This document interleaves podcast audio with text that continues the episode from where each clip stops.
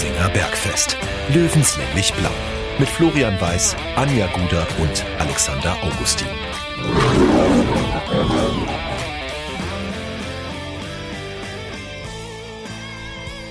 Servus und herzlich willkommen. Giesinger Bergfest Löwenstammtisch Episode 13. Wir melden uns aus der Sommerpause.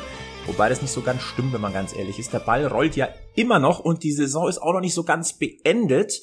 Deswegen bleiben auch wir am Ball und müssen reden über ganz, ganz viele Themen aus dem weiß-blauen Löwenkosmos und äh, den Sphären, die er touchiert. Und das machen wir heute in einer gemütlichen Viererrunde.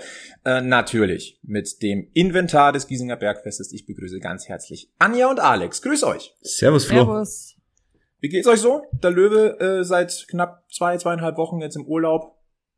Also mir geht's ganz ehrlich äh, ganz gut, weil ähm, man merkt erst im Nachhinein, wie anstrengend so eine Saison ist, auch wenn man nur Beobachter ist. Aber äh, diese Löwensaison war schon extrem spannend und extrem nervenzehrend, gerade die letzten Wochen ähm, als Jäger und dann zum Schluss als Gejagter. Und äh, jetzt mittlerweile bin ich ganz froh, dass, dass es zumindest ein paar Wochen ähm, Abstand vom Fußball gibt oder von den Löwen. Ganz weg bin ich ja als äh, Sportjournalist nicht vom Fußball. Aber ja, tut gut.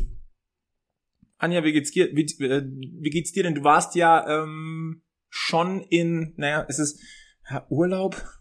Ich weiß nicht, ob, ob deine Mails so als Urlaub zu bezeichnen waren. äh, ich bin körperlich angeschlagen heute ein bisschen. äh, ich habe ein wenig Normalität in Österreich genossen. Äh, ja, es war verrückt, aber es war cool. Und ich habe den Abstand zu den Löwen auch sehr genossen. Wobei ich sagen muss, im ersten Lockdown habe ich ja so annähernd meine Mitte gefunden. Also manchmal driftet es so links und rechts ja immer noch ab. Aber ich freue mich über diesen vierten Platz. Fertig aus, das ist gut gemacht. Und damit ist für mich jetzt diese Saison beendet und es ist alles gut. Und jetzt hat äh, drücke ich einer anderen Mannschaft, die noch spielt, die Daumen. Ich glaube, das tun wir alle. Und deswegen, äh, das ist auch das Thema, mit dem wir gleich einsteigen werden. Denn wir sind ja heute zu viert an diesem Stammtisch, auch wenn wir alle heute mit ein bisschen Wasser unterwegs sind. Aber auch unser vierter Gast ist mit Wasser unterwegs, denn äh, der hat noch ein bisschen was zu tun auf dem Fußballrasen und wir hoffen sehr, dass er dazu beitragen kann, dass nächstes Jahr doch noch eine weitere bayerische Mannschaft in der dritten Liga dabei ist. Wir haben heute Folge 13 und wie er uns gerade gesagt hat, das war auch seine Rückennummer in den Junioren-Nationalmannschaften und deswegen sagen wir, schön, dass du da bist. Herzlich willkommen beim Giesinger Bergfest und damit am Löwenstammtisch. Daniel Adlung. Servus zusammen, schön, dass ich da sein darf. Adi, grüß dich. Ähm, die erste und wichtigste Frage in diesen Zeiten immer noch, und das sagen wir auch, äh, das ist und bleibt so, wie geht's dir gesundheitlich? Alles, alles in Ordnung? Alles in Ordnung, also ich bin äh, wirklich in einer guten Verfassung, so insgesamt äh, meine, meine Familie auch und das ist, glaube ich, in den aktuellen Zeiten wirklich das Wichtigste, dass äh, alle gesund sind. Da hast du absolut recht. Äh, du bist prädestiniert heute unser Gast zu sein, denn wir haben es ja angedeutet, du kannst dazu beitragen, dass ein bayerischer Viertligist aufsteigt in die dritte Liga. Du spielst momentan für den ersten FC Schweinfurt 05. Ihr habt euch in der in den Aufstiegsplayoffs, die ja eingeführt wurden, ähm, durchgesetzt und jetzt geht's gegen den TSV Havelse. Ihr, ihr spielt jetzt den letzten Platz in der äh, für die dritte Liga aus in, in den Playoffs. Ähm, ganz, ganz spannende Situation und ich glaube, wir haben es ja schon gesagt hier im Bergfest, wir drücken euch dermaßen die Daumen. Es muss noch ein bisschen bayerische Power nach oben. Oder, oder Burschen und Mädels? Unbedingt. Dieses, dieses Nicken. Definitiv. Ach so, ja, sorry. Das ist die körperliche Verfassung. Na. Nein, wir, sind, wir müssen auch was wieder aus unserem zweiwöchigen ja, Urlaubsrhythmus raus. Du, die dritte Liga braucht unbedingt noch äh, bisschen mehr bayerischen Flair. Jetzt, wo es zwei runtergedonnert hat, muss ein neuer Dritter einfach rein. Und ich weiß, dass da in Schweinfurt ganz coole Typen spielen. Also die sollten schon dringend hochgehen. Ein Vierter muss rein, oder? Ja, da, da kommen wir gleich dazu. Äh, Adi, für dich ist es eine ganz spezielle Situation. Äh, du bist pünktlich zu den Aufstiegsspielen jetzt zum ersten FC Schweinfurt 05 gekommen. Ähm, kannst du mal vielleicht äh, den ein oder anderen von unseren Löwenfans abholen, wie es denn dazu gekommen ist? Ähm, du warst ja vorher in deiner Heimat in Franken tätig. Richtig.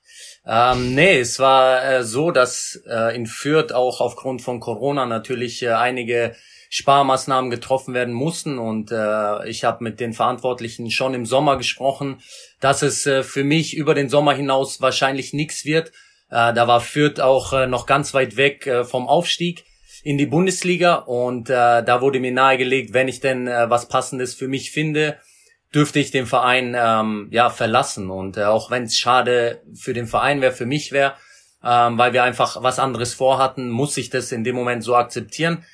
Ähm, natürlich war ich in einer körperlich äh, guten Verfassung und äh, habe ganz normal trainiert, aber nichtsdestotrotz habe ich zwei Jahre Regionalliga gespielt und äh, dann stehen die Vereine natürlich nicht mehr Schlange bei einem äh, 33-Jährigen, ähm, wo viele sagen, nee, im Fußball ist es mittlerweile schon zu alt. Ähm, es gibt wenige Ausnahmen, die, die äh, ja bis ins hohe Alter im Profifußball derzeit unterwegs sind. Äh, ein Beispiel habt ihr Paradebeispiele in München, ähm, aber das sind wenige und deshalb äh, war ich auf der Suche und äh, war mit so ein paar Vereinen im, im Kontakt und äh, ja, im Winter haben wir uns dann darauf geeinigt oder nach längeren Gesprächen eben mit Schweinfurt zusammen, dass wir, dass wir das unbedingt machen wollen. Auch als klar war, wie der Modus am Ende des Tages aussieht, ähm, glaube ich, dass äh, mit meiner Erfahrung, äh, mit den Spielen, die ich schon auf dem Buckel habe, ähm, ich diesen Verein und der Mannschaft einfach äh, helfen konnte. Und das war so der Gedankengang. Äh, und wir haben eine sehr, sehr coole Lösung am Ende gefunden. Und äh, ich bin wirklich happy jetzt äh, seit ja, muss man sagen, seit März erst, weil wir vorher nicht trainieren durften, aber seit März dann in Schweinfurt zu sein, genau. Du hast dich anscheinend sehr, sehr gut eingefügt. Ähm, es geht gleich, es ging jetzt ja richtig schnell auch zur Sache. Ähm, du hast ein bisschen Zeit gehabt, dich reinzuarbeiten und äh, Schweinfurt hat sich ja sehr, sehr souverän durchgesetzt in diesen eingeführten Playoffs. Vielleicht können wir da die Hörerschaft, ähm, die unsere Stammtischrunde nochmal mitnehmen. Ihr habt Playoffs gespielt, also jeder gegen jeden, Schweinfurt, Aschaffenburg und Bayreuth. Ja, und ihr seid da durchgepflügt. Und auch du konntest zwei Vorlagen beisteuern. Also wenn das nicht ein guter Einstand ist, das, das muss, das müsste doch jetzt mit der, äh, mit dem Aufstieg krönen. Äh, definitiv, äh, das würde ich so direkt unterschreiben. Ähm, nee, ich bin happy, dass ich äh, dass ich der Mannschaft einfach helfen konnte. Und äh, wir hatten ja zehn Wochen, knapp zehn Wochen Vorbereitung, äh, was uns jetzt am Ende des Tages äh, wirklich sehr, sehr geholfen hat, weil äh, einige Mannschaften hatten nicht das Privileg, äh, frühzeitig ins Training einsteigen zu können. Ähm, deswegen glaube ich, dass wir körperlich einfach Vorteile hatten. Und äh, man sieht es im Fußball, dass insgesamt in allen Ligen der Fußball immer athletischer wird und deswegen konnten wir davon zehren, dass wir einfach, äh, glaube ich, in den entscheidenden äh, Spielen jetzt einfach die Power hatten. Und äh, das hat man in unserem Spiel gesehen, in dieser Spielweise, die wir an den Tag legen. Ähm, ja, und deswegen großes Kompliment an alle, wie wir bisher durchgezogen haben und äh, haben uns das absolut verdient und erarbeitet. Aber jetzt äh, gilt es nochmal äh, zweimal in den Relegationsspielen richtig beißen und äh, das dann auch noch äh, zu vergolden, sage ich mal. Ich fand es unglaublich, ich fand es unglaublich beeindruckend, wie ihr Fußball gespielt habt in diesen äh, Playoff-Spielen. Also da hat so viel gepasst, gerade offensiv, die, die Tore, die da äh, gefallen sind, das war fußballerisch schon echt stark. Also mir hat das überrascht, weil ihr habt ja im Prinzip nur Trockenübungen gemacht, zehn Wochen lang. Oder habt ihr Testspiele gehabt? Nee, wir durften äh, nur intern äh, Testspiele machen, haben dann auch wirklich das letzte Testspiel intern mit äh, Trikots äh, gespielt, dass es sich einfach wieder nach einem Spiel auch anfühlt, weil im Trainingsshirt 11 gegen 11 zu spielen ist nochmal was anderes wie mit Trikots zu spielen und mhm. äh, ja, man muss echt sagen, so insgesamt die Breite des Kaders ist äh, extrem gut. Ähm, und jeder hat von jedem profitiert und äh, deswegen glaube ich, dass wir da wirklich mit diesen zehn Wochen Vorbereitung auch Glück hatten, äh, dass die Stadt und der Verein alles möglich gemacht haben, dass wir bestmöglich vorbereitet sind und das zahlt sich jetzt am Ende des Tages äh, dann hoffentlich weiter aus. Hm. Du hast gerade die zehn Wochen Vorbereitung angesprochen. Jetzt ist es Regionalliga natürlich. Wie ist es denn, Adi? Zehn Wochen ist ja ein gutes Spektrum. Ich glaube, Aschaffenburg ist erst nach euch in den Trainingsbetrieb eingestiegen. Das wird denen wahrscheinlich das Kreuz gebrochen haben. Und Bayreuth ist aber, glaube ich, früher eingestiegen. Vielleicht war das sogar zu lang. Könnt, weißt du, was ich meine, auf was ich hinaus will? Das ist ja oft so, dass Teams viel zu lang schon mal im Vorfeld zusammen sind und dann vielleicht gar nicht mehr so heiß sind, so nach so einer langen Lockdown-Phase.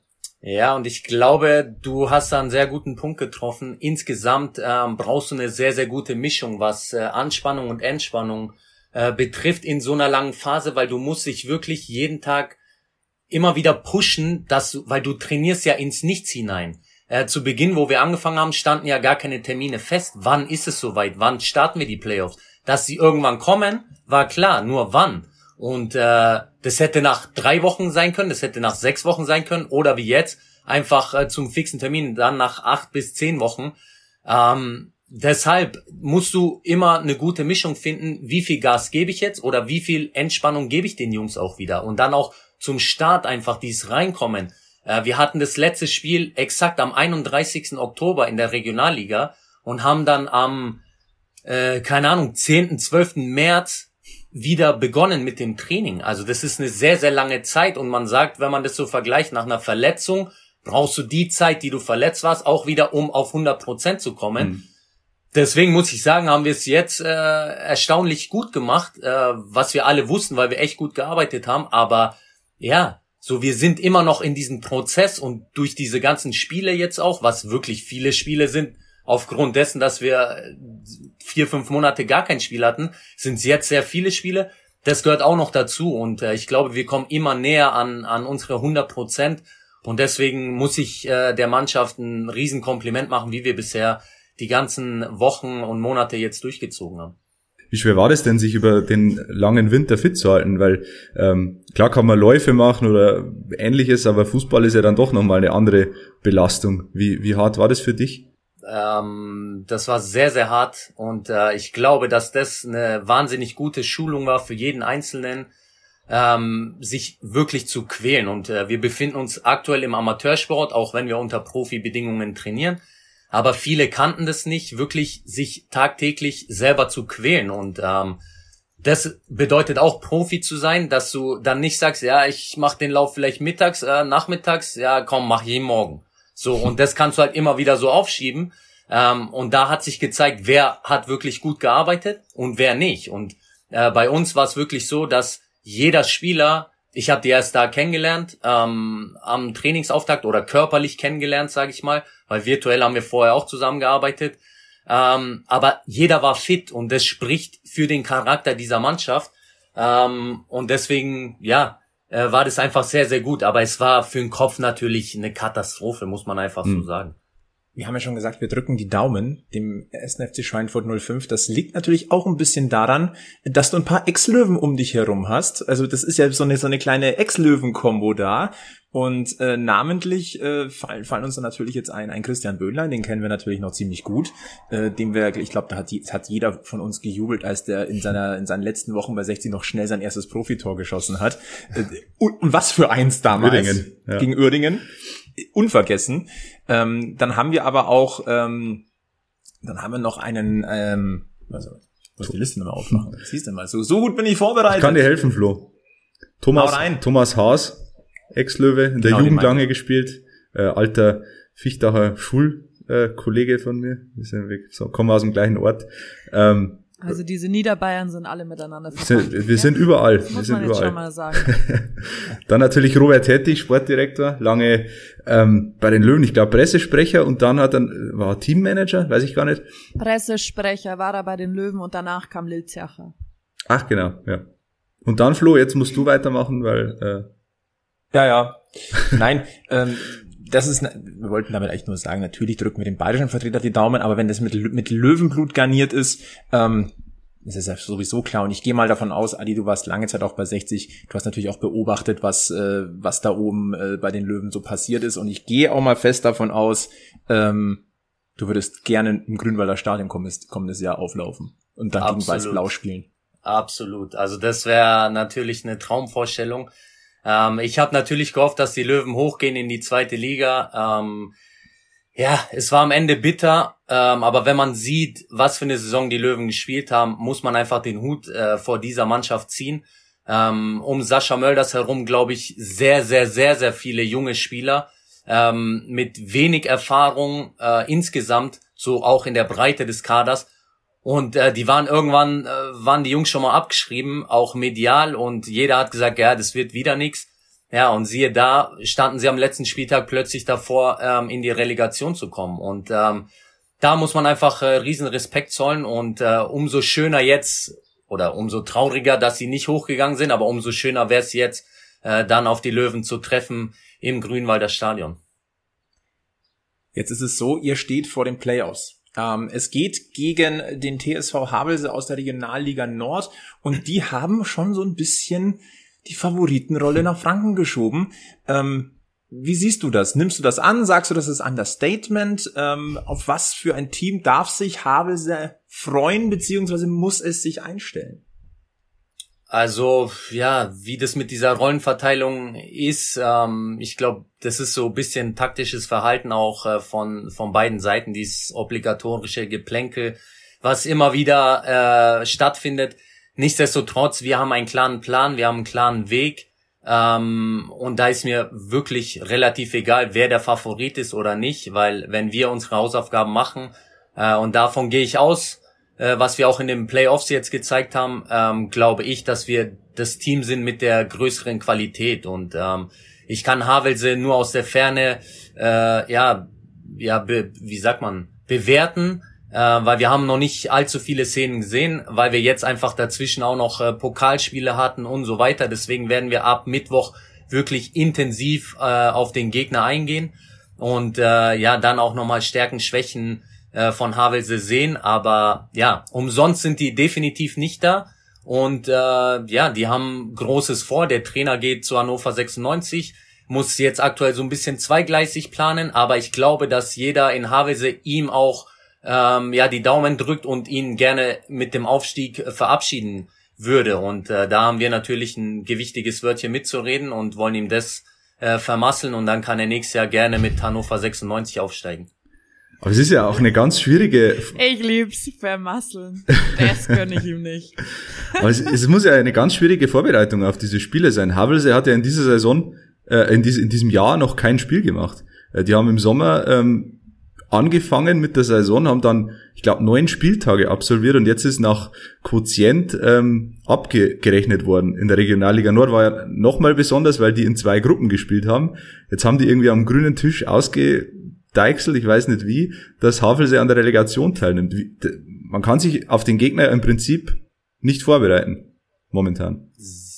Sehr, sehr schwer. Also du kannst dich wirklich nur äh, mit den Bildern, die irgendwo noch vorhanden waren, vorbereiten, ähm, ja, die Spieler durchgehen äh, auf diversen Plattformen, was sind die Stärken, was sind die Schwächen, aber rein vom Spielen her, boah, die hm. können äh, top fit sein, die können nicht fit sein, man weiß es nicht, was äh, was auf uns zukommt. Und deswegen äh, umso mehr müssen wir müssen unsere Sinne geschärft sein, dass wir wirklich unser Spiel einfach äh, durchbringen und uns gar nicht äh, zu sehr nach dem Gegner richten, sondern respektvoll sein, weil umsonst, wie gesagt, sind sie nicht äh, in der in der Relegation. Und ähm, ja, wie das am Ende zu, zu, äh, zustande kam, ist ist eigentlich auch egal, weil es war überall kurios. Also wenn man unsere. Liga jetzt sieht, ich muss ganz ehrlich sagen, ich wusste nicht, äh, was da alles jetzt kommt mit Ligapokal und Verliererrunde und Extrarunde und nochmal ein Looping drehen irgendwo, keine Ahnung. Äh, du kannst dich über so viele Dinger für irgendwas qualifizieren und das ist das ist Wahnsinn im Amateurfußball insgesamt. Also ja. das wird noch ein bisschen dauern, bis alles wieder Normalität ist. Wie machst du denn das dann, Adi? Weißt du vor jedem Spiel, um was es geht, oder machst du mal wieder einen auf? Ist mal wurscht, ich spiele einfach das Ding runter und ich gewinne eh jedes Spiel. Einfach oder? gewinnen, das oder? Ist es doch. Einfach also das ist, das ist der einfachste Weg, aber ich erkundige mich schon vorher, um was es gerade geht, ja. W wann erkundigst du dich? In der Umkleide oder schon irgendwie nein, davor nein, ein bisschen? Nein. So ein bisschen muss man sich schon vorbereiten. Nein, beim Einlaufen kurz beim also. Schiedsrichter nochmal ja. nachgefragt. Ja. ja. Was genau, machen wir hier eigentlich? Genau, so ungefähr. also ganz ehrlich, wenn dann TV-Mikros da sind und dann so, Entschuldigung, Herr Schiedsrichter, um was spielen wir heute eigentlich? wer, wer, ist das überhaupt? Können die sich einmal drehen, dass ich das, äh, den äh, Namen der Mannschaft lesen kann am Trikot? So, ja. Jetzt Nein, muss man zur Klarheit. Also mir geht's tatsächlich manchmal ja schon so, gell? Es ist wirklich Also manchmal weiß ich nicht, gegen wen ich in der Volleyballmannschaft spiele, weil da lasse ich mich einfach überraschen. Ich weiß, dass die anderen schlechter sind. Jetzt müssen wir zur Klarheit äh, sagen, ihr spielt noch im Ligapokal, aber eben in dieser Verliererrunde ähm, am also wenn diese Folge äh, erscheint am Mittwoch, dann habt ihr schon gespielt gegen Wacker Burghausen, in Burghausen. Wir gehen genau. natürlich davon aus, dass ihr gewonnen habt. Genau, ihr habt gewonnen, gehen wir jetzt mal davon aus, wobei ich äh, im, in der, im Verbreitungsgebiet Wacker Burghausen habe als äh, PMP-Sportreiter. Aber das Spiel Aber, geht, ähm, das Spiel geht 1-0 für Schweinfurt aus, weil Philipp Meyer schießt gegen seinen Ex-Club Tor. genau, muss so kommen, ja. So wird es kommen. Und ihr wisst, wer der beste Tipper hier am Tisch ist. Ja, mhm. stimmt. Und wir wissen auch, wer die Vorlage geben wird. Ja, Adlung. wissen wir auch. Und der Vollständigkeit halber, der Sieger der Verliererrunde des Ligapokals kommt wiederum ins Viertelfinale des Toto-Pokals und wer den Toto-Pokal gewinnt, darf im DFB-Pokal spielen. Richtig. Genau. und Alles wer den DFB-Pokal gewinnt, darf erläutert. Europa äh, League spielen. Das ist, äh, also der Ja. kürzeste Weg nach Europa. Na, eigentlich der längste Weg, aber Schweinfurt Ja, international. Adi, das ist, Adi, das ist das Ziel. Dann kaufe ich mir auch ein Schweinfurt-Trikot mit Adlung. Ich schick dir sogar eins. Ich schick dir sogar eins. Wenn wir international spielen, dann schicke ich dir eins mit Mit Widmung. persönlicher, ja. Aber selbstverständlich, selbstverständlich. Kannst du den Rahmen gleich mitschicken, dann muss ich den nicht extra Genau, und draufgeschrieben steht dann, äh, prognostiziert bei Giesinger Bergfest Folge 13. Richtig. Nein, also, äh, gespielt wird die Aufstiegsrunde zuerst am 12. Juni in Schweinfurt, 19. Juni dann in Havelse. Havelse würde bei einem Aufstieg höchstwahrscheinlich dann in Hannover seine Spiele austragen müssen. Vorteil oder Nachteil, dass ihr zuerst das Heimspiel habt? Das ist eine gute Frage. Also wenn du beide Spiele zu null gewinnen würdest, dann ist es ein Vorteil. Man weiß es nicht. Also ich, ich will mich da auch gar nicht festlegen, Vorteil oder Nachteil. Wir nehmen es so an, wie es ist und äh, versuchen natürlich im Heimspiel äh, direkt äh, ein Zeichen zu setzen. Und äh, ja, aber wir gehen im Auswärtsspiel genauso an die Sache ran wie auch im Heimspiel. Deswegen ähm, völlig egal eigentlich, ob erst zu Hause und dann auswärts. Ähm, ja, wurscht. Aber Adi, sag mal, Zuschauer sind wieder zugelassen. Ihr habt auch schon vor Zuschauern gespielt. Wie war die Rückkehr der Zuschauer? Es ist äh, ungewohnt, muss ich sagen. Wobei ich glaube, dass andere damit, also in den Profiligen, mehr Probleme hatten als wir. Zum Beispiel in Fürth bei den Amateuren, bei den Heimspielen waren mit Ordnern und Mannschaft, äh, glaub 35 Leute auf dem Platz. Deswegen war das sowieso immer Geisterkulisse, auch als Zuschauer noch erlaubt waren. Äh, Habe ich mich die letzten zwei Jahre so ein bisschen dran gewöhnt, aber es war natürlich schon äh, cool, dass mal einfach wieder Leute im Stadion sind und das siehst du jetzt auch an den an den Testspielen der Nationalmannschaft oder U21 oder wo auch immer äh, Spiele waren, Champions League Finale. Es ist was anderes, wenn Zuschauer einfach da sind und äh, dafür spielt man auch Fußball, dass man Leute begeistern kann, unterhalten kann oder darf, besser gesagt. Ähm, ja, und es gehört einfach dazu.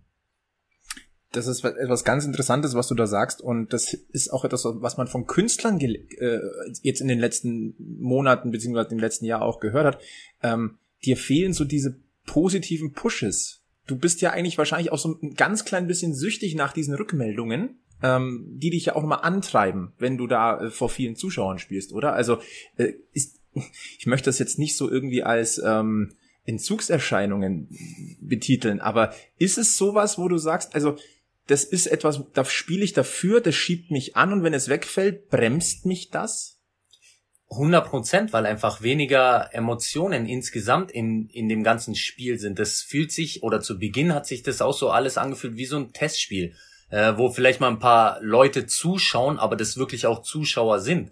So, wenn du in einem Fußballstadion bist, wo, wo viele Leute drin sind, bekommst du immer sofort Feedback für jede Aktion. Hast du eine gute Aktion, pushen die dich. Hast du eine schlechte Aktion, pfeifen die oder nörgeln oder sonst was. Aber das geht die ganze Zeit so rum und deswegen kann man schon sagen, dass man so ein Stück weit süchtig danach ist und egal in welchen Interviews du äh, gehört hast, wenn Spieler gefragt wurden, wie ist es ohne Zuschauer, sagt jeder, ja, du spielst Fußball auch für die Fans, weil das macht das Ganze eigentlich rund. So und äh, deswegen vermisst, glaube ich, jeder aktive Fußballer ist es von ganz unten bis ganz oben äh, vermisst die Fans und äh, das ist definitiv Fakt. Jetzt ist es so, dass in der dritten Liga, da war die letzte, Ja- letzte Saison war mit den Mannschaften ja Wahnsinn. Das war ja gefühlt schon mehr als nur eine dritte Liga. Das war eigentlich eine zweite Liga 2.0, wenn man es genau nimmt. Jetzt nimmt, wenn man es mal so ein bisschen betrachtet, so zwar die die Klanghaftigkeit insgesamt so ein bisschen ab der Teams. Allerdings ist, sind da immer noch Zuschauertreiber dabei. Also allen voran natürlich äh, der TSV 1860. Ähm, das ist Profifußball. Profifußball hat tausende Zuschauer. Wie sieht's denn bei dir aus? Wenn Schweinsport, Schwein, wenn Schweinfurt aufsteigt mit dir zusammen, wirst du nochmal ein richtiger Profi auf deinen Anführungszeichen alten Fußballertage oder ist es eine Option, wieder ein bisschen so im Amateurbereich vielleicht zu bleiben, ein spielender Co-Trainer vielleicht sogar zu sein, was du ja schon so ein bisschen mal gemacht hast? Ähm, lass uns da mal einen kleinen Einblick geben in deine Planung, wenn es diese denn schon gibt. Also die gibt's definitiv. Ähm, der Plan sieht äh, wirklich so aus, dass äh, egal ob wir hochgehen oder nicht, äh, dass ich mit Schweinfurt ziemlich weit bin, dass sie mich jetzt dann auch äh, fest verpflichten, weil bis dato war ich ja nur ausgeliehen von Fürth und ähm, ja, ich einfach so viel Bock auf Fußball noch habe, dass ich äh, mir nach wie vor Profifußball auch zutraue, dass ich körperlich in einer guten Verfassung bin und dieser Mannschaft auch jetzt noch helfen kann und ich bin einfach der Überzeugung auch in der dritten Liga helfen könnte. Und ähm, ja, das habe ich auch in den zwei, zweieinhalb Jahren in Fürth gelernt, ähm, dass ich ja einfach noch zu sehr Spieler bin. Und äh, dieses Trainerdasein auch mal auf die andere Seite zu gucken, so als Co-Trainer war cool. Aber im Nachhinein betrachtet, sage ich, äh, war dieser Schritt für mich selber wahrscheinlich etwas zu früh, ähm, weil ich einfach zu viel Fußballer noch bin und deswegen äh, will ich das auch so lange es geht jetzt genießen und äh, wirklich mich voll und ganz darauf konzentrieren, äh, Profi zu sein. Hast du aber da schon so viel Blut geleckt, dass du dir eine Trainerkarriere vorstellen kannst, wenn du halt wirklich nicht mehr aktiv kickst? Ich muss sagen, das Trainerbusiness an sich ist äh, mega spannend, mega interessant, aber ich bin mir nicht sicher, ob es am Ende des Tages wirklich was für mich ist, ähm, ja, Cheftrainer zu sein, weil ich habe dann doch so eine lockere Art, äh, mit den Jungs auch umzugehen. Das war bei uns eine, eine sehr, sehr coole Mischung in Fürth. So bisschen Zuckerbrot und Peitsche, auch mit Roberto Hilbert zusammen, der dann noch äh, dazu kam. Ähm, wir haben den Jungs natürlich auch Feuer gegeben, wenn es sein musste, aber halt auch dieser enge Kontakt, weil ich auch Woche für Woche mit denen auf dem Platz stand äh, und um Punkte gespielt habe, auch so diese gewisse Lockerheit. Und ich kann mir auch vorstellen, vielleicht so als Co-Trainer irgendwo zu arbeiten. Ähm, Cheftrainer, boah, weiß ich nicht, tue ich mich aktuell noch schwer. Ähm, aber was ich definitiv weiß, dass ich äh, sehr, sehr gerne in diesem Business bleiben will, also im Fußball bleiben will, in welcher Funktion dann auch immer. Ist ja breit gefächert. Ich meine, wir reden hier von Möglichkeiten eines, eines Profi-Cheftrainers, wir reden von Co-Trainer-Möglichkeiten, wir legen Jugendarbeit, kann ich mir jetzt mein Bauchgefühl bei dir sehr gut vorstellen, weil ich glaube, dass du Leidenschaft am Fußball einfach verkörpern kannst. Das hast du ja selbst auf dem Platz auch verkörpert. Ähm, spannende Geschichte auf jeden Fall. Wäre schade, wenn das Fußballbusiness den Typen Adlung verlieren würde. Ja, hast du schön gesagt, danke. Ich kann auch mal schöne Sachen sagen. Wir haben es angesprochen, äh, das, das Bild der dritten Liga verändert sich ein bisschen. Lass uns mal ganz kurz einen Blick drauf werfen, wie die dritte Liga nächstes Jahr aussehen wird. Ähm, Runter aus Liga 2 kommen Osnabrück, Braunschweig und die Würzburger Kickers. Braunschweig und Würzburg, die kommen einfach nach einem Jahr Abstinenz quasi wieder zurück. Osnabrück ist ein klangvoller Name. Bremer Brücke, das ist auch ein traditionsreiches Stadion. Ansonsten natürlich der Löwe wieder mit dabei. Ansonsten die alten Bekannten, das sind Saarbrücken, Wien, Wiesbaden, Ferl, Mannheim, Halle, Zwickau, Magdeburg, Viktoria, Köln, Türkgücü, Kaiserslautern und Duisburg. Und jetzt wird's interessant.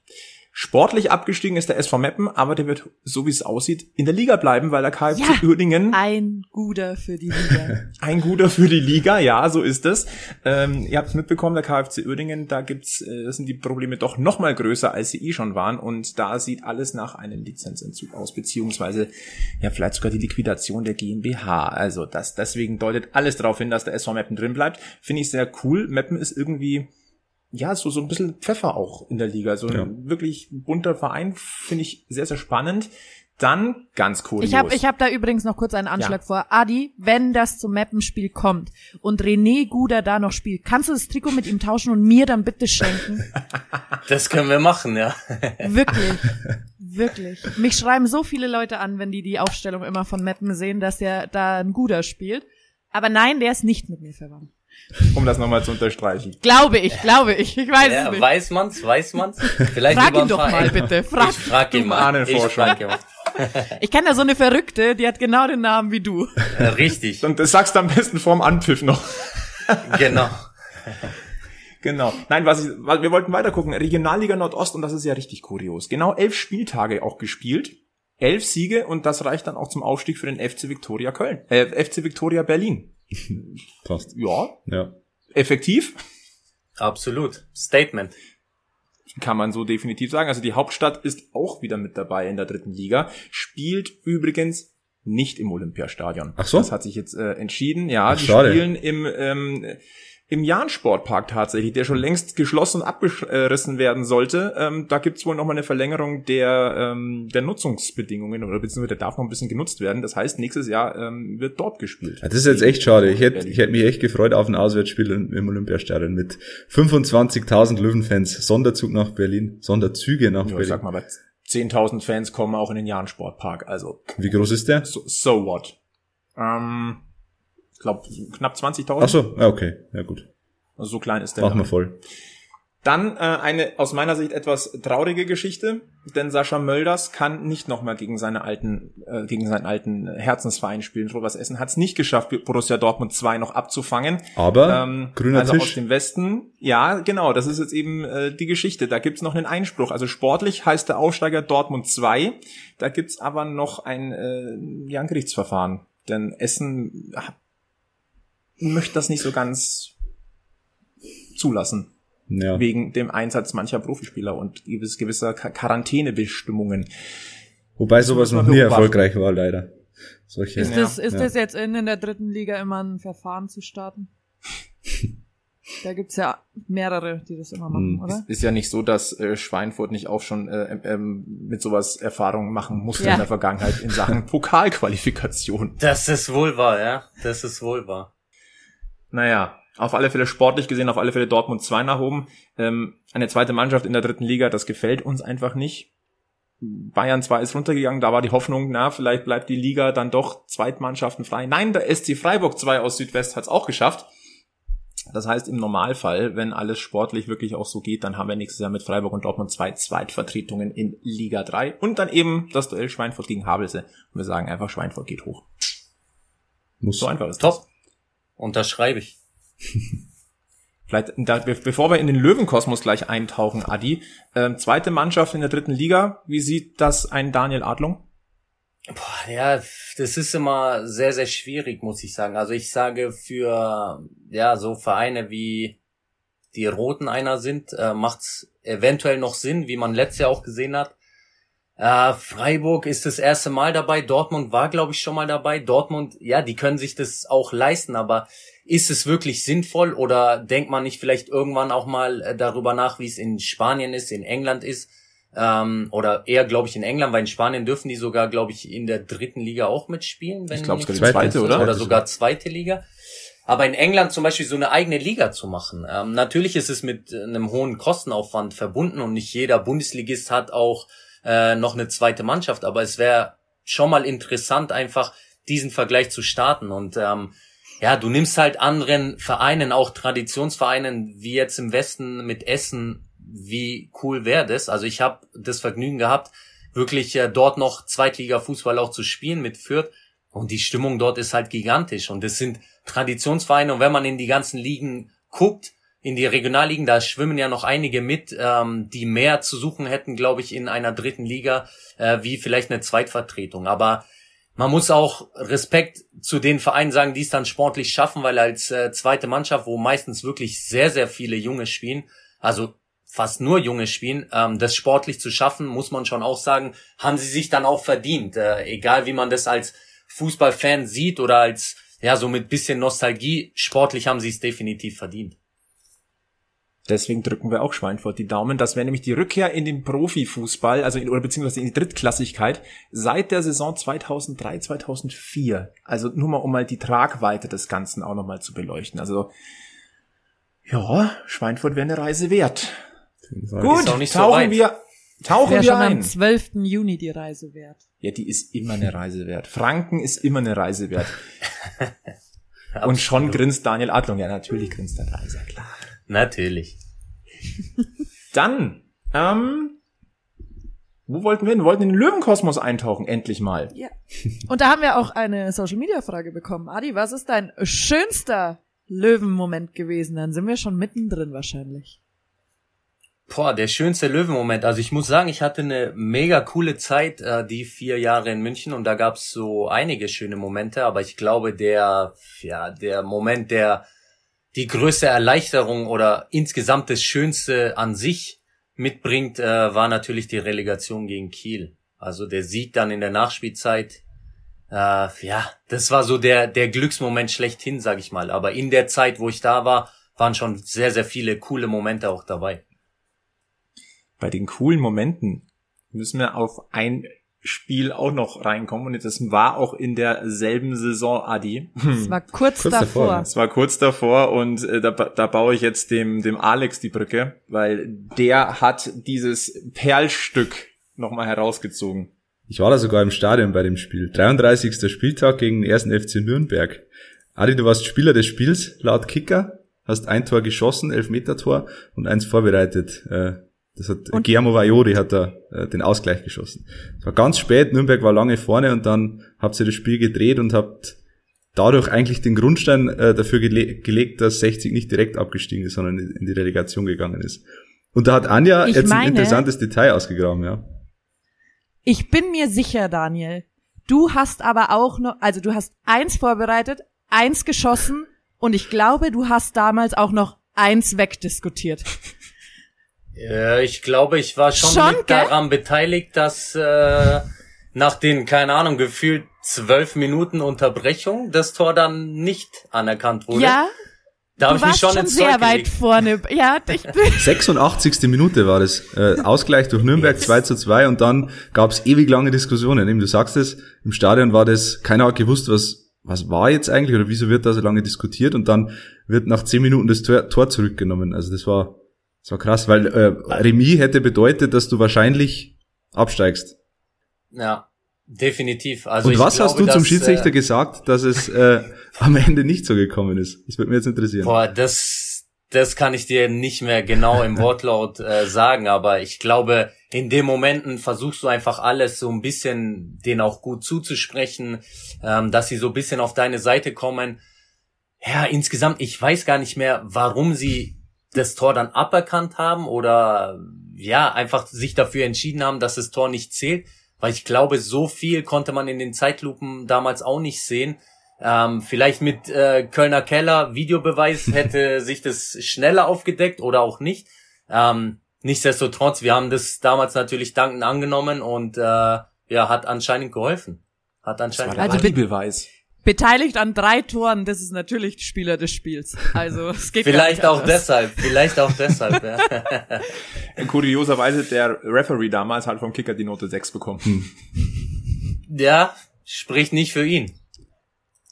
Aber wie gesagt, es, es gab den Adi-Beweis und äh, damit äh, wurde der Grundstein auf die Relegation gelegt, in der du ja auch einen ganz wichtigen äh, Punkt gemacht hast, nämlich den Ausgleich, ähm, den späten. Und das war eine Initialzündung, weil davor habt ihr euch richtig, richtig schwer getan. Kiel, ein extrem unangenehmer Gegner gewesen. Die Kulisse natürlich mit fast 60.000 Zuschauern auch noch etwas, was natürlich wahrscheinlich nochmal on top Druck aufbaut. Aber was mir an diesem Spiel aufgefallen ist, ähm, man hat bei jedem auch den Druck gesehen natürlich, äh, dass man da nicht befreit aufspielen kann in so einer Situation, da brauchen wir nicht drüber diskutieren. Aber gefühlt war es so, Daniel Adlung, denn der lässt es einfach gar nicht erst zu, dass hier heute eine Katastrophe passiert. Ähm, du bist mit dem Druck relativ gut umgegangen. Kann man sagen, Daniel Adlung liebt Druck?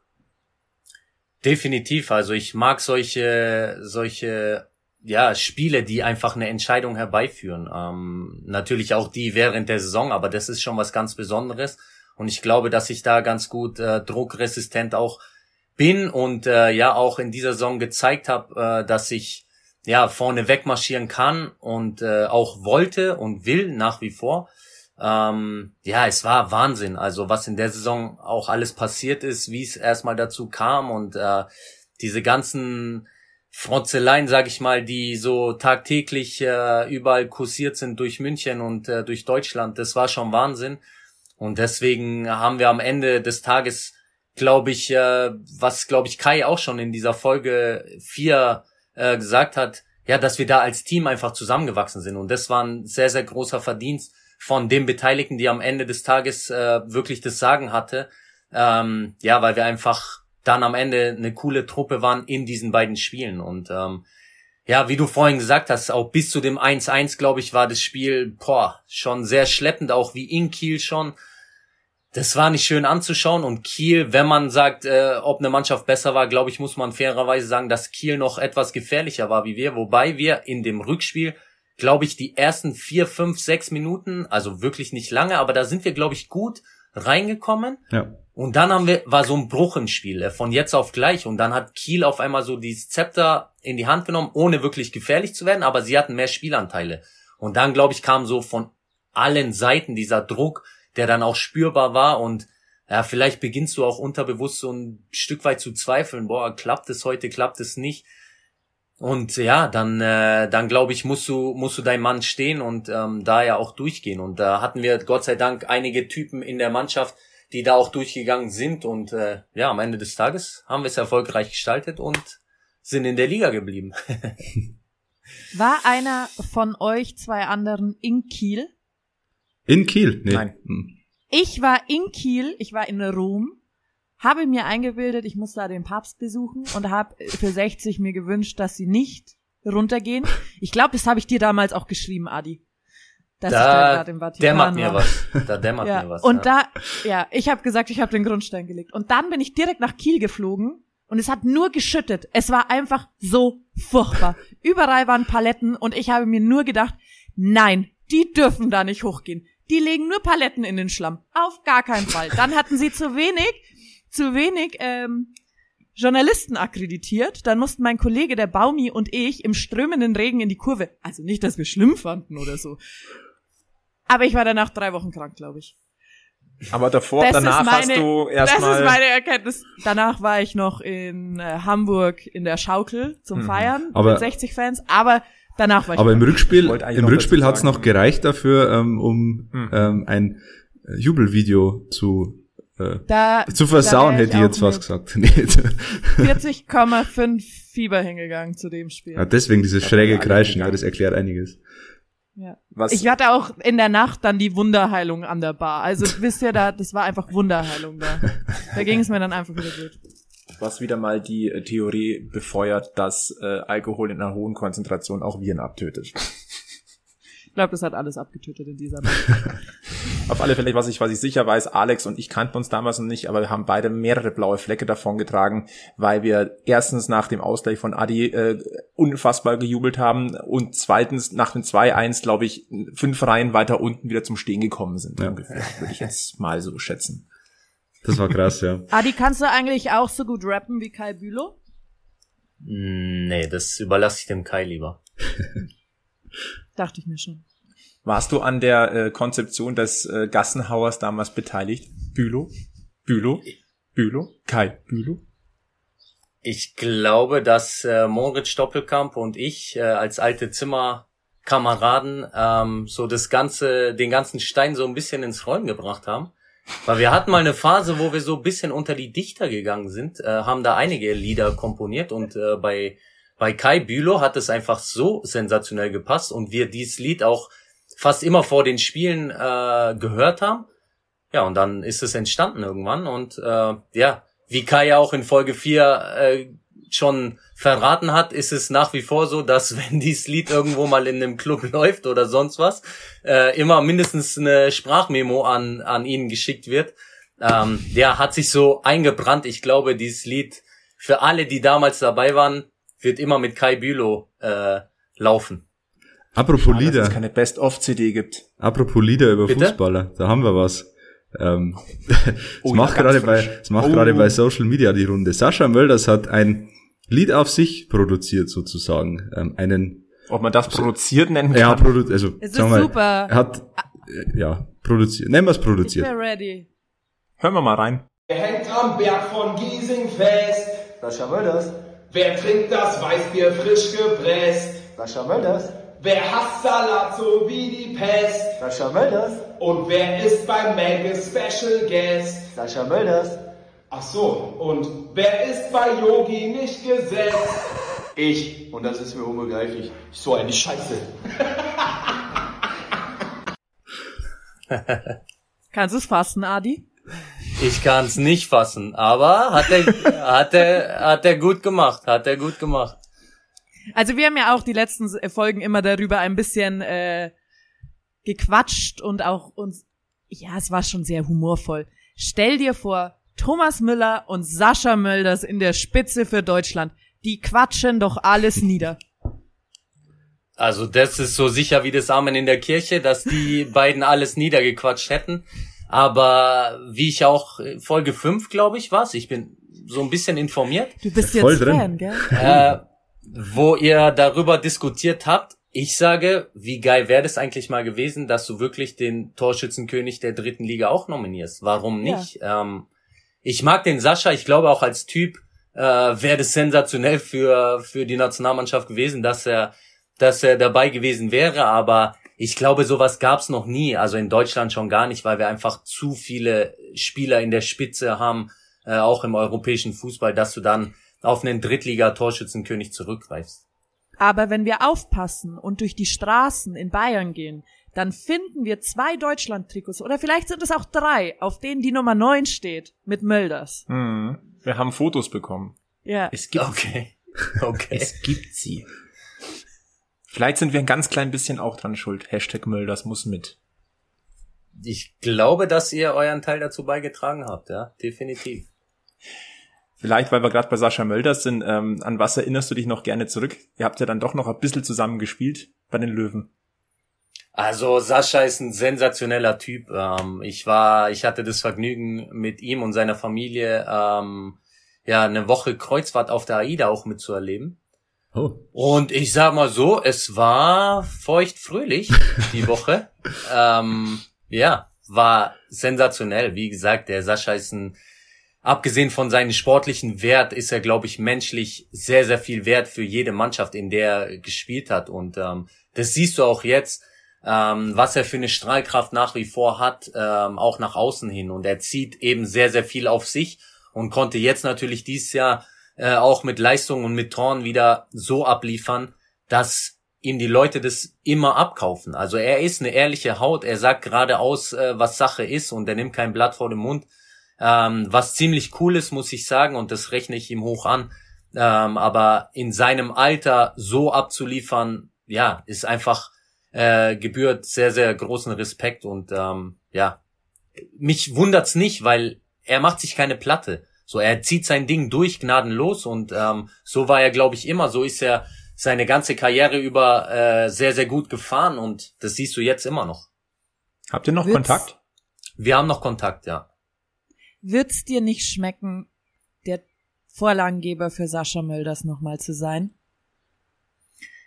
Also ich Puh. finde, Sascha Mölders steht dieses blaue Trikot wirklich gut. Aber es gibt einen Spieler auf der Welt, dem steht es noch besser. Und der ist Daniel Adlung. Sehr, sehr gut gesagt, Anja. Ich danke dir. ähm, nein, also Dem ich hab, Charme. Ich habe dieses Trikot äh, in den vier Jahren, wo ich in München war, immer mit Stolz getragen, weil dieser Verein einfach, glaube ich, was ganz, ganz Besonderes ist. Und äh, ich hatte das Vergnügen auch frühzeitig äh, über die Nationalmannschaft einige Jungs äh, von den Löwen kennenzulernen, die damals noch in der Jugend waren. Mit Fabi Johnson zum Beispiel. Ähm, mit dem bin ich immer noch in Kontakt. Und das sind, das verbindet einen auch. Er hat mir damals Trikots oder Sachen mitgebracht von 60, haben wir immer so ein bisschen getauscht und da hatte ich das auch in meiner Jugend äh, schon an, ohne zu wissen, dass ich irgendwann mal für diesen Verein spielen darf. Und äh, ich bin nach wie vor sehr, sehr dankbar und behalte trotz äh, des unschönen Endes äh, ja meine Zeit einfach in sehr, sehr positiver Erinnerung. Und ähm, deswegen, wenn die richtigen Leute anrufen würden, müsste man zumindest drüber nachdenken, äh, das blaue Trikot nochmal überzustreifen. Gut, mit der Antwort kann ich leben. Ich hoffe jetzt einfach mal, dass der ein oder andere, ähm, der an der Grünwalder Straße arbeitet, in diesen Podcast vielleicht reinhört. Möglich wär's ja. Also der Löwe in dir schlummert auf alle Fälle noch, Adi. Na ja, natürlich nach wie vor. Ähm, meine Tochter ist in, in München auch geboren. Ich sag ihr auch immer, äh, weißt du eigentlich, dass du ein Löwe bist? Sagt sie, warum Papa, warum bin ich ein Löwe? Ich so, ja, weil du bist in München geboren und äh, du bist blau, definitiv. Ähm, ja, ihre Cousine war sogar im Stadion bei dem Spiel gegen Nürnberg, tatsächlich. Da war sie noch kleiner, da war sie ungefähr zwei, zweieinhalb, sowas glaube ich. Und da war sie im äh, 60-Trikot mit Kopfhörern und voller Montur im Stadion. Und da haben wir natürlich auch Bilder und das hat sie auch gesehen. Ähm, deswegen, ja, kann sie so ein bisschen was damit verbinden und wäre natürlich eine coole Sache, wenn dann wieder Zuschauer erlaubt sind und wir in der dritten Liga spielen, auch wenn es gegen 60 ist, dass sie das mal mit aufsaugen kann. Als Vater hast du das ja auch in der Hand, was für ein Fan sie wird. Das Nicht, kannst du ja, ja, das kannst du schon steuern. noch, Hab ja. das auch gelernt. Glaube ich dir, aber es kommt dann, glaube ich, auch an oder drauf an, in welcher Region du groß wirst. Auch in München, glaube ich, was man so von ehemaligen äh, Kollegen gehört haben, deren Kinder dann plötzlich nach Bayern-Trikots fragen, weil einfach, ja, in der Schule, keine Ahnung, alle im roten Trikot rumlaufen und einer dann im blauen und der wird dann gemobbt oder sonst was. Ja, es ist schade, dass du, dass vielleicht auch Kinder nicht mehr so frei wählen können, von wem bin ich eigentlich Fan. Natürlich wirst von zu Hause gesteuert und gebrieft, aber vielleicht verliert dann der ein oder andere auch den Mut dazu, äh, ja, das blaue Trikot weiter mit Stolz zu tragen. Und das finde ich so ein bisschen schade, dass es äh, überall, nicht nur jetzt in München, sondern überall, glaube ich, so geprägt ist. Ja. Ja. Das ist ja so ein Phänomen, dass du meinetwegen, wenn du in Hessen wohnst, in Kassel, um jetzt irgendwann was zu sagen, ähm, wie viele tragen da ein Trikot des lokalen KSV Hessen? Tja. Ja, Viel zu wenige leider. die wenigsten, ja. Ja, du hast es gerade gesagt, U21 Europameister 2009. Ähm, du hast zwar kein Spiel gemacht, warst aber natürlich dabei und spätestens seit der WM 2014 wissen wir, wie wichtig auch Spieler sind, die nicht zum Einsatz kommen, weil das gesamte Team hat ja seinen, seinen Anteil dran. Du musst ja auch die erste Elf pushen. Und da hast du mit extrem namhaften Spielern ja zusammengespielt. Manuel Neuer, Andreas Beck, Benedikt Hövedes, Jerome Boateng, Dennis Aogo, Sami Khedira, Mesut Özil, Sandro Wagner, Fabian Johnson, der Löwe, äh, Mats Hummels, ähm, Marcel Schmelzer. Und jetzt natürlich die ganz große Frage, warum hat es nicht für die Karriere in der A-Nationalmannschaft gereicht? Puh, das ist äh, eine sehr, sehr schwierige Frage, weil im Fußball oder im Profifußball gehört äh, sehr, sehr viel Glück dazu, nicht nur reines Talent oder, oder Wille oder sonst was, sondern es ist so eine, eine große Komponente aus allem. Und äh, in dem Jahr, wo wir äh, Europameister wurden, bin ich das Jahr davor mit äh, 19 nach Wolfsburg gewechselt. Ähm, habe davor fü- 74 Zweitligaspiele für Fürth gemacht bin dann nach Wolfsburg gekommen, habe da zu einem Zeitpunkt unterschrieben, wo Wolfsburg, glaube ich, irgendwo im Niemandsland der Bundesliga waren und zum Beispiel ein Marcel Schäfer, ein Sascha Rieter, ein Christian Gentner und wie sie alle heißen, ähm, gespielt haben und es waren sehr, sehr viele junge Spieler, die davor auch in der zweiten Liga äh, gekickt haben und da etwas aufbauen wollten. Deswegen habe ich mich relativ frühzeitig für Wolfsburg entschieden und mit meiner Unterschrift, äh, mit dem Rückrundenstart hat Wolfsburg gefühlt jedes Spiel gewonnen und haben sich für den UEFA Cup damals qualifiziert und haben dementsprechend dann so nachgeladen, weil sie einfach die finanziellen Mittel durch VW auch hatten, ähm, haben zwei Weltmeister geholt von 2006 äh, Italiener, haben Misimovic vom vom Club geholt, haben äh, zwei drei Jungs aus Brasilien geholt für sehr sehr viel Geld und plötzlich war dieser Kader von Felix Magath mit irgendwas 45 Mann bestückt. Ähm, und ich habe auch leider in der Meistersaison in Wolfsburg äh, keinen Einsatz bekommen, außer im Pokal, ähm, weil es einfach sehr, sehr schwierig war, als junger Spieler dort äh, dann noch Fuß zu fassen.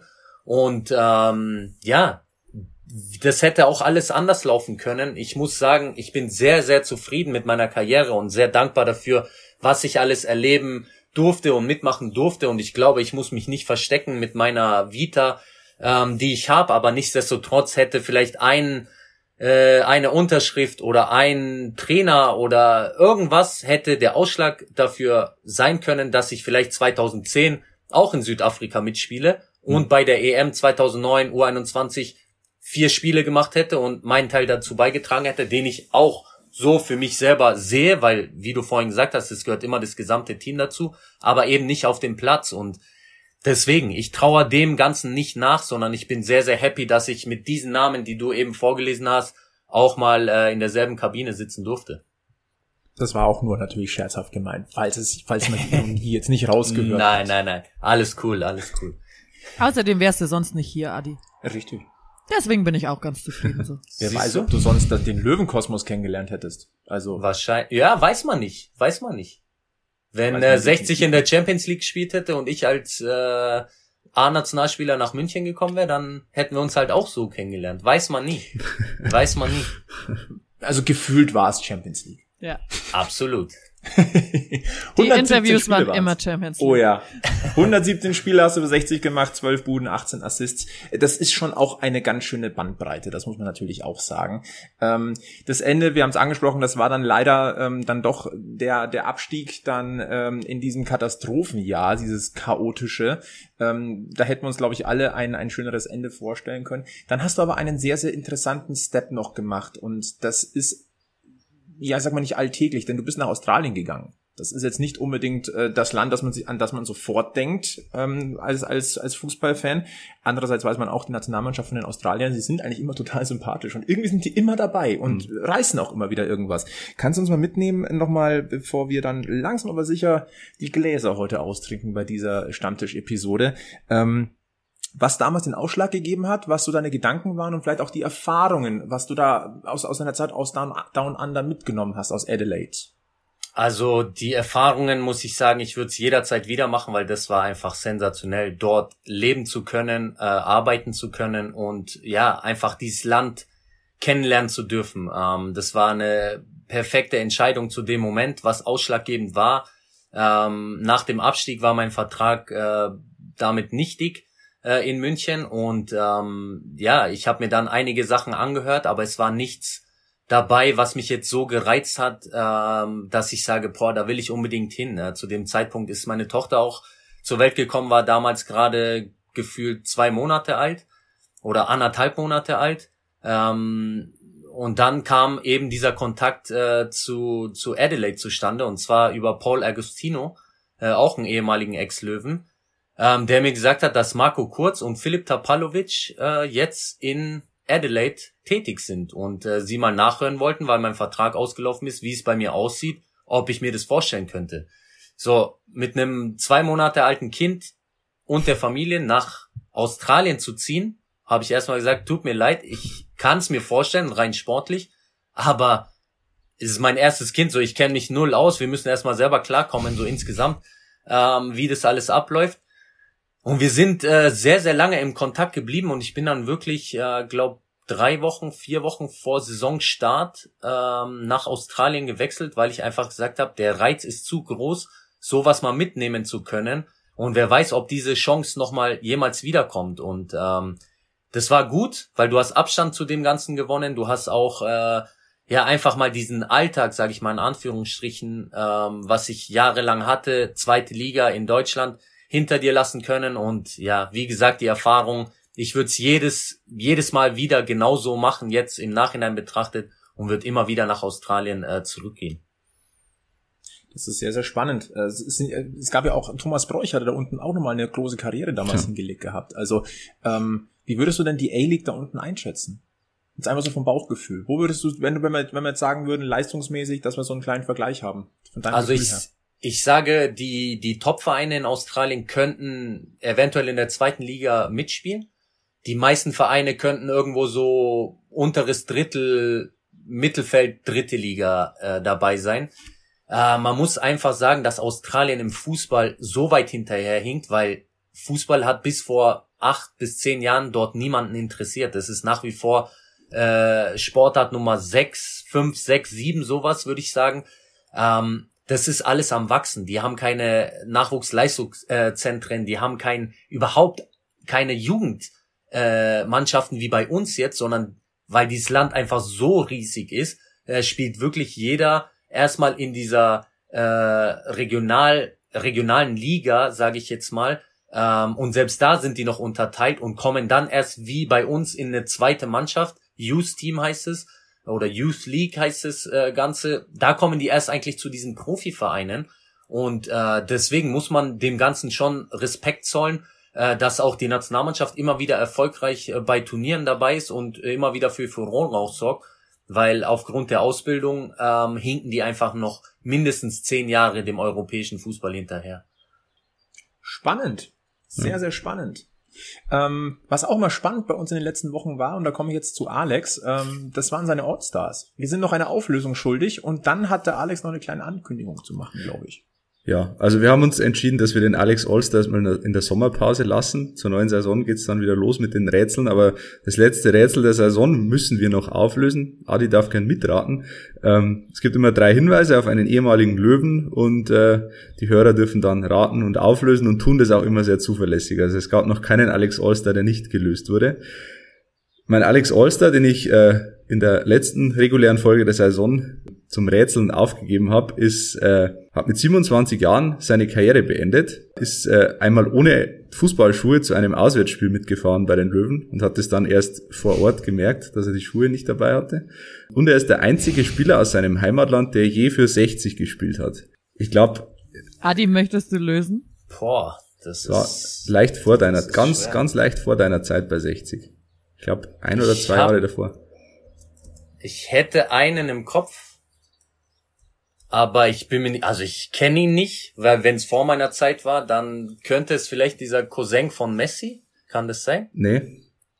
Aber nee. der hat mit ihm zu, ich, ehrlich gesagt habe ich jetzt äh, die Daten nicht mehr genau im Kopf, wann er bei 60 war, 2008 bis. Die hab ich. Du, äh, Superflo, Faktenflo schlägt zu. Faktenflo schlägt zu, der gesuchte Alex Allstar spielte von 2006 bis 2011 bei 60. So lange? Okay, krass. 87 Spiele hat er gemacht. Gut, dass er in der Zeit nur einmal seine Schuhe vergessen ja. hat. richtig. Sein Heimatland ist, Flo?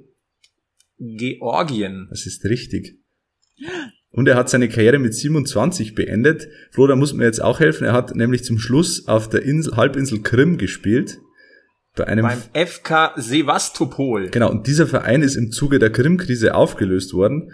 Ähm, und dann hat Mate Quinianice, der Alex Allstar, äh, gesagt, er, ja, wenn der Verein aufgelöst wird, dann will ich auch nicht mehr. Und dann löse ich meine Karriere Schwarzes, auch dickes. Auto, immer auf der Leopoldstraße. Ich habe da auch eine Geschichte zu ihm. Ich war, das Gossip. Ich war als äh, kleiner, was heißt kleiner Junge, da war ich 14, 13, 14, als die Löwen mal einen überragenden Saisonstart hingelegt haben. 6 zu 2 gegen Augsburg, äh, dreimal die Salvo, die, die Älteren werden sich erinnern.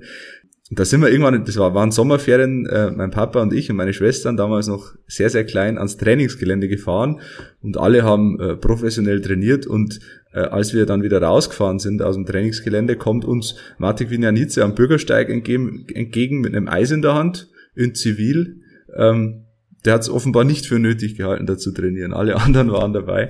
Der hat sich ein Capri-Eis reingezogen. Hat er wieder die Schuhe vergessen? ja, wahrscheinlich. Die Schuhe beim Auswärtsspiel vergessen, deswegen daheim nicht trainieren können, irgendwie so. Der mochte auch Münchens Nachtleben sehr ja, ja, gerne. Da gibt's auch ein paar Geschichten. Ja. Ich erinnere, genau, ich erinnere mich auch an irgendeinen Abend, wo der an irgendeiner Balustrade stand und quasi den König des Clubs gemimt hat. Aha, okay. Aber keine Ahnung. Ich bin in den Club gekommen und habe gedacht, mich trifft der ja. Schlag. Ich sehe nicht. War auch, glaube ich, mehrmals suspendiert, weil er eben wieder sich am Wochenende irgendwas geleistet hat.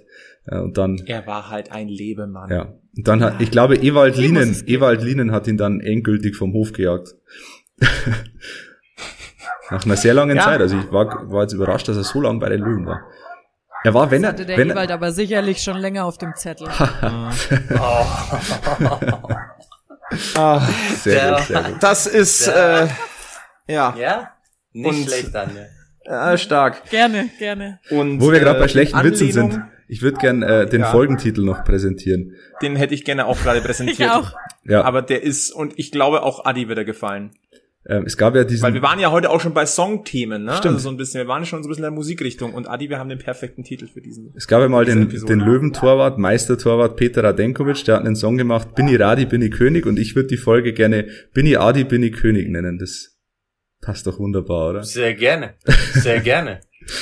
Gefällt mir. Sehr schön. Das Haben wir das hiermit beschlossen. ich bastel dir jetzt so eine Krone und die schicke ich dir dann als Paket. Okay, aber nicht die vom Burger King. Nee, Nein. nee, ich bastel die selber. Okay, okay. Adi, wir wollen ganz, ganz herzlich Danke sagen, dass du vorbeigeguckt hast beim Löwenstammtisch bei der Folge Nummer 13. Definitiv keine Unglücksfolge, denn es hat megamäßig viel Spaß gemacht und wir zurren fest. Schaffst du mit Schweinfurt 05 den Aufstieg, dann hören wir uns ganz, ganz bald wieder hier und dann berichtest du uns über die Feierlichkeiten. Ist das ein Deal? Das ist auf jeden Fall ein Deal. Äh, ich bedanke mich auch. Es hat wirklich sehr, sehr viel Spaß gemacht und äh, war cool, ähm, ja, an diesen coolen Podcast äh, mitarbeiten zu dürfen. Dankeschön. Oh. Danke, Adi. Ganz, ganz herzliches Dankeschön. Äh, ich sage natürlich auch Danke an Anja und Alex, das Inventar und der Alex winkt mir nochmal zu. Ich sag auch äh, danke Flo und ich habe noch einen kleinen Hinweis für unsere Hörer. Ähm, wir sind schon ein paar Mal gefragt worden, ähm, ob man uns denn finanziell unterstützen könne. Ähm, wir machen das, also äh, das Giesinger Bergfest ist ein Herzensprojekt von uns, wir machen das nicht wegen Geld oder so, aber natürlich äh, kostet es den ein oder anderen Euro, ähm, die Infrastruktur aufzubauen und so. Ähm, wie gesagt, da gab es jetzt ein paar Nachfragen ob wir denn bereit wären, finanzielle Unterstützung anzunehmen. Und natürlich wehren wir uns nicht dagegen und äh, haben uns jetzt Gedanken drüber gemacht und auf unserer Webseite ähm, zwei Möglichkeiten eingerichtet, uns zu unterstützen. Einmal per PayPal einmalig, könnt ihr, wenn es ein Euro ist, ist auch ein Euro. Also wir, wir sind da. Und wenn es 1860 Euro Dann sind, sagen wir auch nicht nein, 1860 natürlich. Euro. Und dann gibt's noch die Möglichkeit über Steady. Ähm, das ist eine, gerade für Podcasts, sehr ähm, prädestinierte Webseite, uns per Abo zu unterstützen. Auch da gibt's verschiedene Tarife. Also wenn ihr, wenn ihr Lust habt und sagt, äh, wir wollen dazu beitragen, das Bergfest vielleicht sogar noch, noch besser zu machen, als es eh schon ist, auch wenn das gar nicht mehr geht, nicht mal, ähm, dann könnt ihr gerne ähm, uns unterstützen. Wir würden uns sehr freuen. Und äh, genau, alle Infos gibt's dazu auf giesinger-bergfest.de slash support. Schaut's gerne mal vorbei. Schaut gerne vorbei und hört auf alle Fälle in Folge 14 wieder rein. Äh, Wir machen jetzt nochmal eine kleine Woche Pause und dann steigen wir wieder voll ein in den Löwenkosmos, sagen danke fürs Zuhören, lasst gerne ein Abo da, äh, empfehlt uns weiter. Und ansonsten gibt's den wichtigen Hinweis und den beherzigen wir die alle. Wir bleiben alle schön. Löwenslänglich blau. Bis zum nächsten Mal beim Giesinger Bergfest.